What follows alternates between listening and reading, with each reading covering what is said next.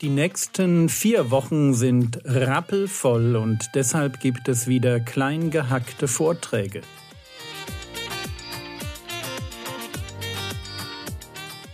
Theologie, die dich im Glauben wachsen lässt, Nachfolge praktisch, dein geistlicher Impuls für den Tag. Mein Name ist Jürgen Fischer und ihr hört die Vorträge zum Titusbrief von der Jugendpfingstfreizeit der Allgäuer Gemeinden. Und deshalb, weil wir diese Zukunft haben, weil wir so gerechtfertigte Menschen sind, weil wir das Vorrecht haben, mit einem Geist zu leben, der direkt von Gott kommt, um uns durch dieses Leben hindurchzubringen. Deshalb Vers 8, das Wort ist gewiss und ich will, dass du auf diesen Dingen fest bestehst. Und jetzt erwartet man an der Stelle doch wieder irgendwie hochgeistige Themen, oder? Ich will, dass du auf diesen Dingen fest bestehst. Und dann kommt, damit die, welche Gott geglaubt haben, also wir, Sorge tragen, gute Werke zu betreiben. Mann, ist das langweilig. Schon wieder gute Werke. Das hört ja nicht auf mit den guten Werken. Und gleichzeitig möchte ich euch die Frage stellen, ist das in deinem Leben ein Fokus. Setzt du dich wenigstens einmal die Woche hin und steht das wenigstens an einer Stelle auf irgendeiner deiner Gebetslisten, wie kann ich mehr gute Werke tun? Ganz praktisch, nicht so dieses Abnicken, ja, grundsätzlich wäre das für Christen gut, wenn sie gute Werke tun würden. Das weiß jeder, sondern tust du's. Wenn ich dich frage, was sind die guten Werke der letzten Woche, die du einfach neu dazugenommen hast, oder des letzten Monats, oder des letzten halben Jahres, wo bist du jetzt gerade dran, gute Werke zu tun? Wo überlegst du dir aktiv, wie kann ich anderen Menschen zum Segen werden?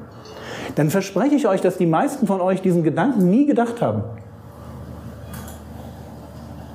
Weil gute Werke unter uns einfach kein Thema sind. Man tut sie entweder mehr oder weniger zufällig, weil sie halt, man macht es halt mit, was andere machen. Ne? Hier ist ein Verteilansatz, verteile ich mit. Ja, hier ist irgendwie äh, Bedürftigen werden da irgendwas gepackt, wird eine Suppe gekocht und aufgemacht, halt mit.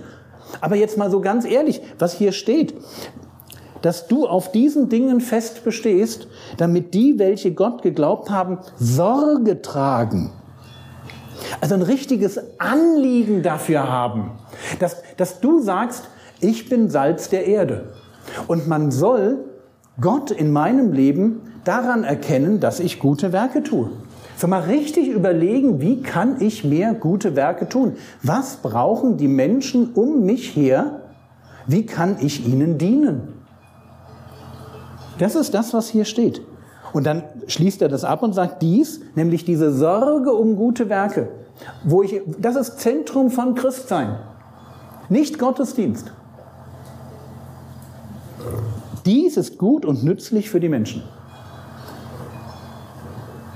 Bitte nehmt das mit. Einmal eins des Glaubens für Gangster und Faulpelze. Und unterm Strich spielt das Thema gute Werke, Besonnenheit und einfach lieb mit Menschen umgehen. Das, das ist dann schon, schon fast alles.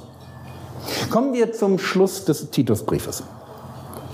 Der Schluss wendet sich jetzt nochmal den Irrlehrern zu. Wir hatten das am Anfang gesagt, Titus bekommt die Aufgabe, Älteste einzusetzen. Warum Älteste? Weil es Irrlehrer gibt. Wo kommen diese Irrlehrer her? Die haben einen stark jüdischen Hintergrund. Das heißt, sie bringen die Idee mit, dass ein Christsein, was sich alleine ausrichtet auf Jesus und einfach nur die Gerechtigkeit aus Glauben sucht, ohne irgendwo noch jüdisch-kulturelle Vorschriften zu beachten, das verkünden die Irrlehrer, dass das ähm, sein müsste. Und jetzt kommt Paulus und sagt, ihr müsst was dagegen tun. Diese jüdischen Irrlehrer, die, die, die haben ganz viel Einfluss und die müssen raus. Und jetzt brauchen wir Älteste, die einfach kompetent sind in Lehrfragen, um, um dem was entgegenzuhalten. Und jetzt geht es noch einmal abschließend um die Frage, wie gehe ich mit Leuten um, die in Gemeinde Stress machen? Okay, das ist ein Thema, das ist jetzt eigentlich eher was für Älteste, aber ihr dürft es auch natürlich wissen. Und vor allem müsst ihr wissen, dass wenn, euch, wenn, jemand, wenn ihr mal Stress macht in Gemeinde, dann soll man so mit euch umgehen. Ist auch wichtig. So, also womit, wir fangen mal folgendermaßen an. Vers 9.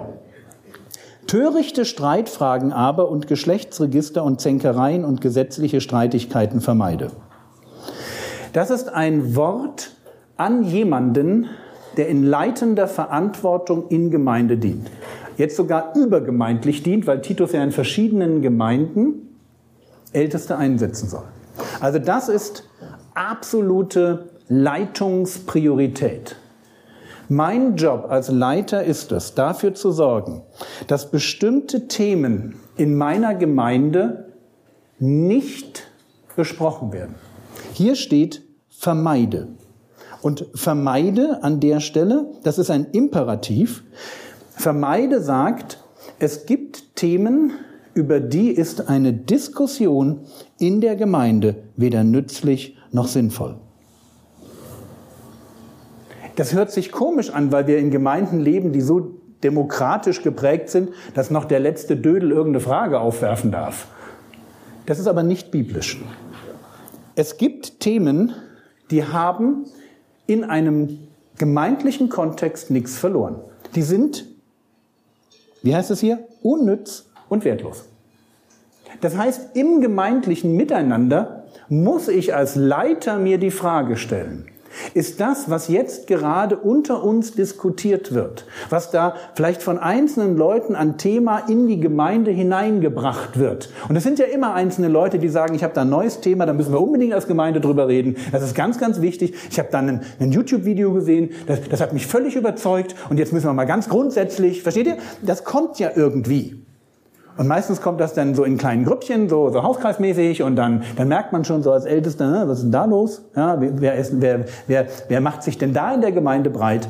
Und deswegen zuerst einmal muss uns klar sein, es gibt das Recht für, für Älteste zu sagen, damit wollen wir in der Gemeinde uns nicht beschäftigen.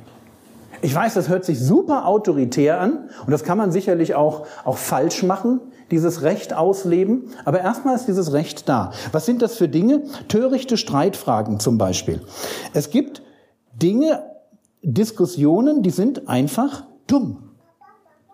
Die sind, die sind einfach dumm. Und das muss man dann auch sagen. Das, was du hier diskutieren willst, ist einfach dumm. Äh, wir, denken immer, dass, dass es keine dummen Fragen gibt. Doch, es gibt sogar dumme Themen.